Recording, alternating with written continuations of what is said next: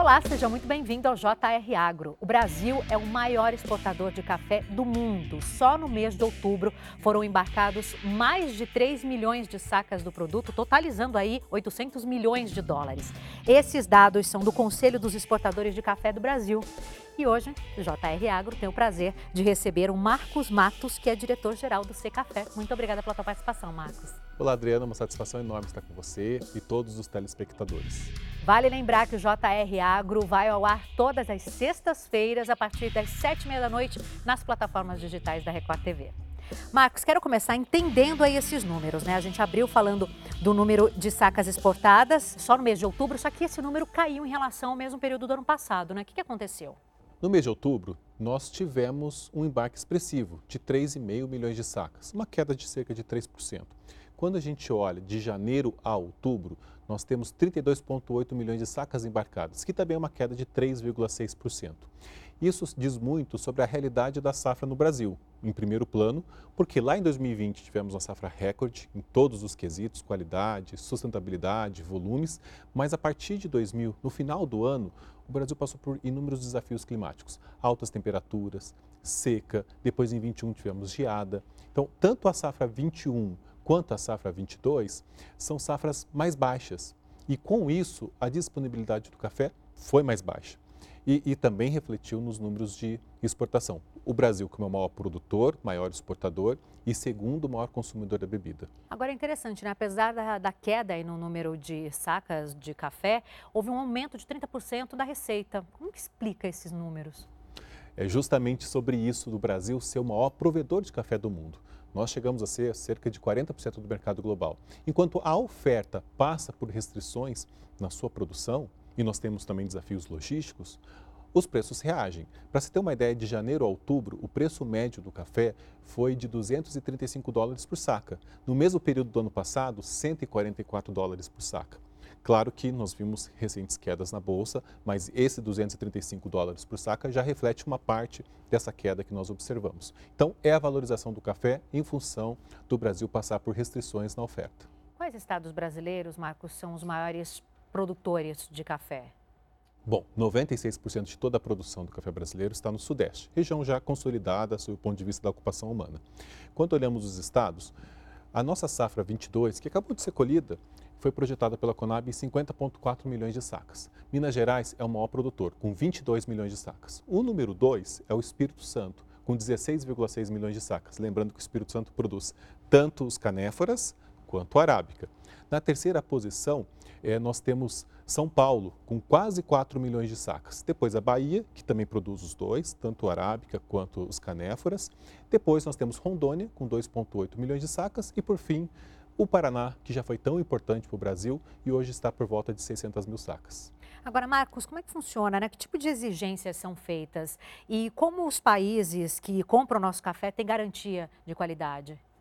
Nós temos tanto mercados de qualidade quanto de sustentabilidade no mundo. Podemos aqui comparar a Ásia, tão forte em qualidade, a Europa com padrões de qualidade e de sustentabilidade, Estados Unidos com padrões muito fortes de qualidade. Então, nós atendemos das maiores diversidades que existem, o Brasil se enquadra. E o mundo também passa por cada vez mais aperto do ponto de vista regulatório. Então, nós temos é, limite máximo de resíduo para diversos agroquímicos, né, que é o famoso LMR. Então, o Brasil, ao fazer uma exportação, nós, e no Secafé a gente faz estudos de monitoramento há quatro anos para saber realmente multiresidual por região, por tipo de produto de café, quais são os resíduos que nós temos e onde a gente tem que trabalhar para atender esse mercado. Então, o Brasil, de uma forma muito competente, muito eficiente, tem atendido cerca de 150 países diferentes nos últimos anos. E o que o mundo acha do nosso café, Marcos? O mundo tem um olhar muito especial pelo nosso café. Lembrando que o café entrou no Brasil em 1727, estamos próximos de completar três séculos, liderança absoluta nesse mercado. E nesses tempos que a gente tem observado de alta inflação no mundo, no caso da Europa, receios de recessão, é, cada vez mais, e a gente acaba de vir de dois grandes eventos globais de café, o Swiss Coffee Dinner em Genebra e agora na Costa Rica, é, um evento também debatendo a cadeia global de café. As origens tem seus tipos específicos de café. E o Brasil, com as 34 regiões produtoras, tem todas as qualidades. E nesses tempos em que o poder de compra do consumidor global fica afetado por esses parâmetros econômicos e geopolíticos preocupantes, o Brasil se coloca e a indústria cada vez mais enxerga isso como grande provedor das diversidades de qualidade, de um jeito competitivo e eficiente. Porque o Brasil faz isso há séculos, entrega o produto certo, na qualidade certa, no prazo correto. E é isso que o mundo cada vez mais tem chamado a atenção e a gente tem um potencial gigantesco de aumentar a nossa participação global, que pode ser bem superior aos 40% que nós mencionamos. E quando o Brasil apresenta o nosso café, o que, que a gente mostra de diferencial que o nosso produto tem em relação aos outros? Além das qualidades dessas 34 regiões produtoras, a, situação no Brasil ela é muito diferente. A gente vai pelo lado social e ambiental, porque no Brasil nós temos uma característica interessante. A agricultura aqui, a cafeicultura, ela é familiar. 72% estão abaixo de 20 hectares e 78% acessam o Pronaf, que é aquela linha de crédito rural subsidiado à agricultura familiar. Mas aqui, a agricultura familiar, ela é associada a progresso, à renda. Nós temos um estudo que a gente demonstra internacionalmente no nosso trabalho de promoção da imagem em diversos países que onde o café está presente, o índice de desenvolvimento humano é alto ou muito alto. Às vezes nós pulamos duas categorias por conta dessa geração de riqueza. O IDH, ele mede renda, escolaridade e expectativa de vida, o que é super atendido. E nós dissemos o seguinte, onde o café brasileiro for consumido, façam isso com a mente tranquila, porque gera progresso e gera renda onde ele é produzido. Associado a isso, ainda nós temos a preservação ambiental, porque o café está nas regiões produtoras, os índices de preservação estão acima daquele exigido por lei, que é o nosso Código Florestal. E nas regiões produtoras, quando analisamos todas as áreas preservadas, nós temos um total de 51,5 milhões de quilômetros, mil quilômetros quadrados, que dá o tamanho da Suíça, 1,25 vezes o tamanho da Suíça em áreas preservadas. E quando os países é, compram o nosso café, eles se preocupam com essa questão ambiental também? Isso é valorizado por esses, por esses países? tanto ambiental quanto social, porque nós temos duas regras grandes sendo debatidas na União Europeia, que é a importação de commodities não ligadas ao desmatamento e a responsabilidade social corporativa. E essa discussão na União Europeia já permeou outros países. O Reino Unido, que saiu da União Europeia, discute uma legislação parecida e os Estados Unidos também hoje já faz investigações para adotar legislações parecidas. Então, o mundo hoje ele é regido em tempos de SG por conta dessas preocupações sociais e ambientais. Agora, Marcos, muito se falava antigamente, aí você vai me dizer se é mito ou não é mito, que o café brasileiro é bom, o café bom brasileiro ele é exportado. Para o brasileiro fica café de qualidade mais ou menos, misturado. Isso foi verdade em algum momento? É verdade? Conta pra gente. Bom, se olharmos o histórico, décadas atrás, isso poderia ser verdade, mas a ABIC, a Associação Brasileira da Indústria do Café, fez um trabalho, faz um trabalho e fez um trabalho muito interessante de melhorias da qualidade, de redução de impurezas e promoção da imagem para aumento de consumo. E o Brasil é o único exemplo de país produtor que é grande consumidor. Agora, o Brasil sendo o segundo maior consumidor de café do mundo, são 81 litros né, per capita, é muita coisa. Tem espaço ainda para crescer, a gente falando no mercado interno? Sem dúvida nenhuma, o Brasil tem se aprimorado para todas as classes sociais, a promoção das qualidades, pensando em cafés gourmets, cafés superiores. Então, há um espaço muito importante dentro do próprio país. Agora, o Secafé realizou um evento sobre desafios logísticos para o transporte do café recentemente. Né? Que tipo de problemas o setor tem enfrentado nesse sentido? A gente tem promovido diversos debates. A gente fez um recente sobre balanço de carbono, um estudo nacional que desenvolvemos sobre todo esse lado novo do carbono, que a gente mostrou que o café é carbono negativo, e também fizemos para a logística. Porque o Brasil, pela sua posição eh, geográfica e em tempos de pandemia e pós-pandemia, o mundo passou por desbalanços. Até hoje, nós sofremos esses impactos da pós-pandemia portos sobrecarregados, principalmente naquelas grandes linhas de navegação Ásia, Europa e Estados Unidos. E nós aqui, mais no, no, hemisfério sul, uma posição um pouquinho mais desfavorável, nós sentimos muito. Em 2021, deixamos de exportar 3 milhões de sacas, por falta de espaço de navio, falta de contêineres, cancelamentos de booking, que é aquele agendamento que nós fazemos já com os navios, com os armadores globais, os donos das linhas de navegação. E esse problema se perdurou ao longo de 2022. Alguns momentos melhores, alguns momentos de mais aperto. E esse cenário tende a ficar. E nesse meio termo, Nós também fizemos exportações via breakbooks diversos, que é aquela exportação moderna, mas no porão de navios. Como fazia no passado, mas com controle de temperatura, umidade, em big bags. E isso foram feitos aí, cerca de 700 mil sacas nesse tipo de, de embarque. Então, esse é um tema que está na nossa agenda, principalmente olhando o futuro, que é um cenário em que os navios estão crescendo. Os, os armadores compraram novos navios nesse tempo pós-pandemia. Navios de 15 mil containers, 20 mil containers ou até mais. E, e a gente tem portos, Santos representa 78% das nossas exportações de café. É um porto de Bahia com limitação de espaços de manobra e de calado. Então, nós temos que colocar na nossa agenda de infraestrutura a modernização dessas infraestruturas, se preparar para em tempos de navios muito maiores. Eu gostaria de abordar também com você as questões climáticas, né? A gente tem visto aí, bom, isso é uma discussão mundial. Como é que fica a produção do café aqui no Brasil por causa dessas alterações climáticas? Tem impactado? Tem impactado, Adriana. Inclusive, todos os países produtores passam pela mesma discussão. Né? O Brasil é um país continental, com tantas regiões produtoras, ele é impactado pelas anomalias climáticas. Mencionei aqui na outra pergunta as safras mais baixas, de 21 e 22, todas impactadas por seca, altas temperaturas e geada no caso de junho e julho de 2021. Mas quando a gente olha a série histórica nossa, desde 2013 a gente vê sequências de safra baixas. 2014 e 15 para o Arábica, 17 a 19 com o Conilon no Espírito Santo. Então é um assunto que veio para ficar. E como a gente tem trabalhado isso? A pesquisa é de fundamental relevância para a gente encontrar genes que darão mais suscetibilidade a esses impactos climáticos e boas práticas. Quando nós fizemos o estudo de carbono no café, a gente viu que o café ele pode ser menos 1,63 toneladas de óxido de carbono por hectare ano, até menos 10,5. O que significa isso? Nós temos uma capacidade de adicionalidade de carbono muito grande, que mostra um potencial de agricultura regenerativa. E com mais carbono, mais biomassa nas entrelinhas, é, você reduz os impactos da temperatura, disponibiliza mais água. Então, nós temos uma, um potencial para desenvolver em termos de boas práticas, junto com a pesquisa, com a inovação e a tecnologia, para a gente ter sistemas de produção mais resilientes. É, nesse, essa é a nossa agenda hoje, pensando na relação café e clima. Tecnologia a serviço da produção de café. Várias fazendas utilizam drones, né, por exemplo, para ajudar o manejo. Qual a expectativa de vocês com relação à chegada do 5G? uma expectativa muito grande e isso é muito importante. Nós estamos falando de uma agricultura de precisão, agricultura 4.0 para um consumidor 4.0, né? tempos ESG. Todas essas tecnologias nos permitem dar mais gestão para a variabilidade dos solos. A gente quer utilizar os recursos, sejam fertilizantes, bioinsumos, agroquímicos, da maneira como deve ser a necessidade real dos cultivos. Então, a conectividade rural é o que vai permitir uma agricultura digital, uma agricultura de precisão. E nós, por exemplo, falamos de LMR, que é o limite máximo de resíduos, que vem apertando cada vez mais no mundo.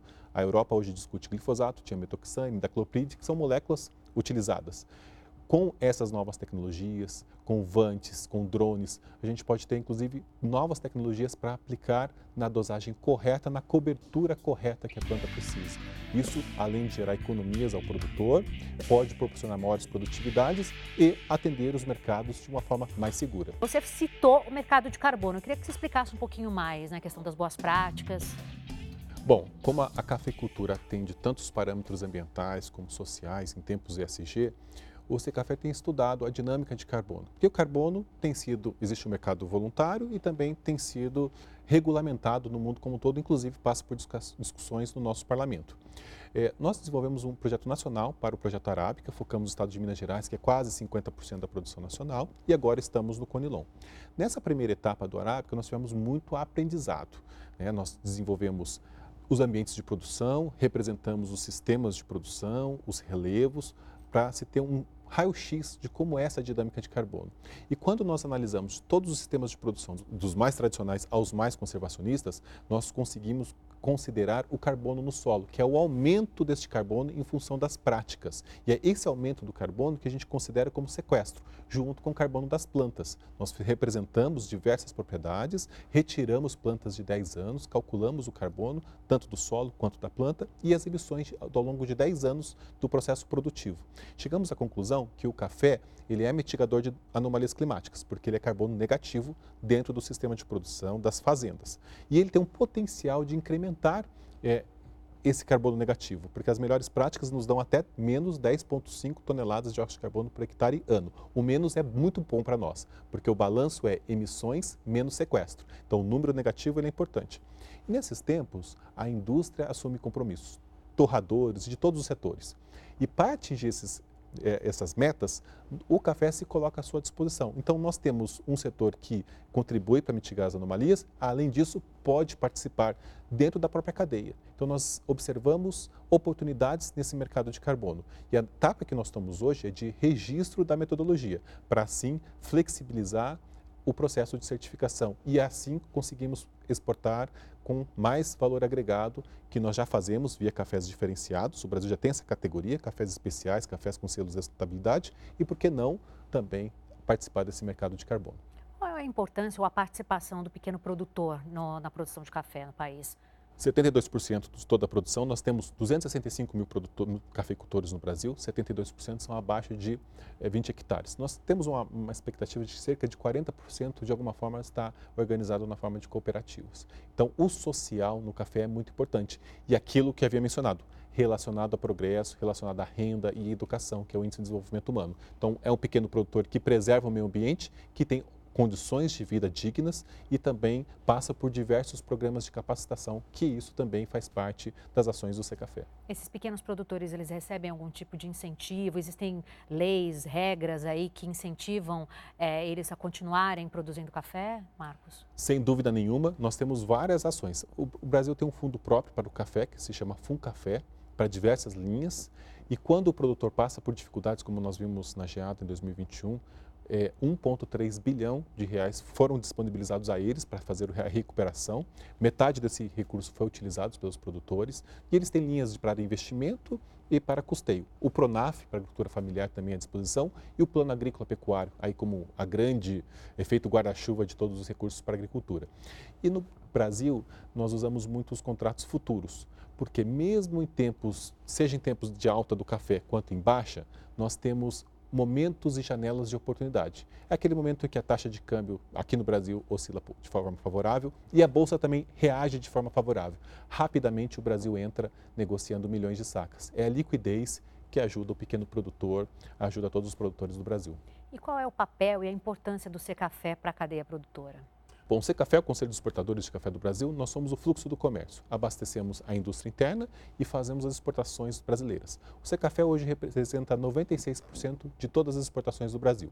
E somos empresas nacionais, globais e cooperativas, organizadas desde 1999 e ali desenvolvemos tanto ações para defender o nosso setor, tributárias, logísticas, questões de custos portuários, como ações para o produtor. Fazemos monitoramento de resíduos, como eu mencionei, em quatro anos. Temos o produtor informado com 8 mil produtores na nossa base para melhores práticas no campo, com base no nosso currículo de sustentabilidade do café, isso é muito interessante. Hoje, com a parceria com a Microsoft, transformamos num é, e-learning, é, um, um, um, treinamento à distância para atingir todos os produtores, os filhos dos produtores, um trabalho focado nas mulheres no campo. Temos a Criança do Café na Escola, com 137 laboratórios digitais no meio rural, onde se produz café. Temos laboratórios, ou seja, já discutimos conectividade há décadas atrás, quando começamos com esse projeto. Temos até Criança Esperança, temos diversas outras premiações muito interessantes que mitigou o êxodo rural. E também com o projeto Carbono, agora discutindo água, estamos sempre eh, atuantes observando as tendências globais. E me conta uma coisa, o café arábica é o mais consumido hoje no país, né? Mas a produção dos cafés especiais, gourmets, também tem aumentado. Eu gostaria que você falasse um pouquinho sobre isso. Está mudando o gosto do brasileiro? Como é que é? Café arábica é a base dos cafés especiais. Nós temos cada vez mais processos pós-colheita, dos mais diversos, para atender todos os grandes mercados, aqui dentro e lá fora. E a gente tem visto que, pelas nossas estatísticas de cafés diferenciados de exportações, e tanto aqui dentro, quando os números indicados pela BIC, é que é um mercado muito forte, muito consistente. Né? Quando a gente diz o seguinte, nós exportamos muito, por exemplo, café solúvel. E ao longo das décadas, o Brasil é uma exportador de café solúvel, que a base é o Conilon e a gente faz isso com muita tecnologia. Nós passamos a olhar o Conilon para o tema da qualidade. Então o Brasil hoje atinge mercados graças a esse aumento de qualidade feito no Conilon, que é muito forte, inclusive, na indústria interna. Mas os mercados, quando conhecem o café, sempre partem para cafés especiais. Essa é uma linha do aprendizado. Descobre o café e depois se interessa por cafés de mais qualidade. E ali se toma o café puro, a bebida quente, a bebida gelada, outras formas de consumo, que o café se moderniza. Né? A figura da cafeteria, a figura do barista, então a figura da rastreabilidade, pessoas querem saber quem produziu, a história familiar por trás. Então é um processo natural.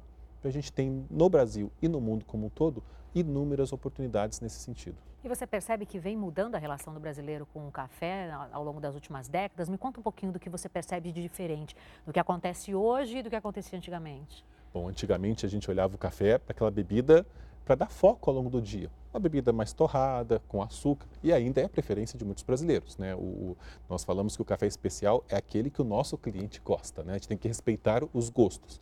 Mas com a evolução dessas ondas do café, da segunda onda, terceira onda, a gente fala em quarta onda do café, vem essa necessidade de olhar uma região pelas suas qualidades, pelos atributos da bebida, como vinho, e nós temos mais denominações geográficas e indicações geográficas do que o próprio vinho. O café hoje são várias regiões hoje caracterizadas, com, com, existe uma associação hoje no Brasil das indicações geográficas, denominações de origem, muito forte, com todos esses parâmetros sensoriais, entra a parte do turismo rural, entra a parte da rastreabilidade pelo lado humano do café.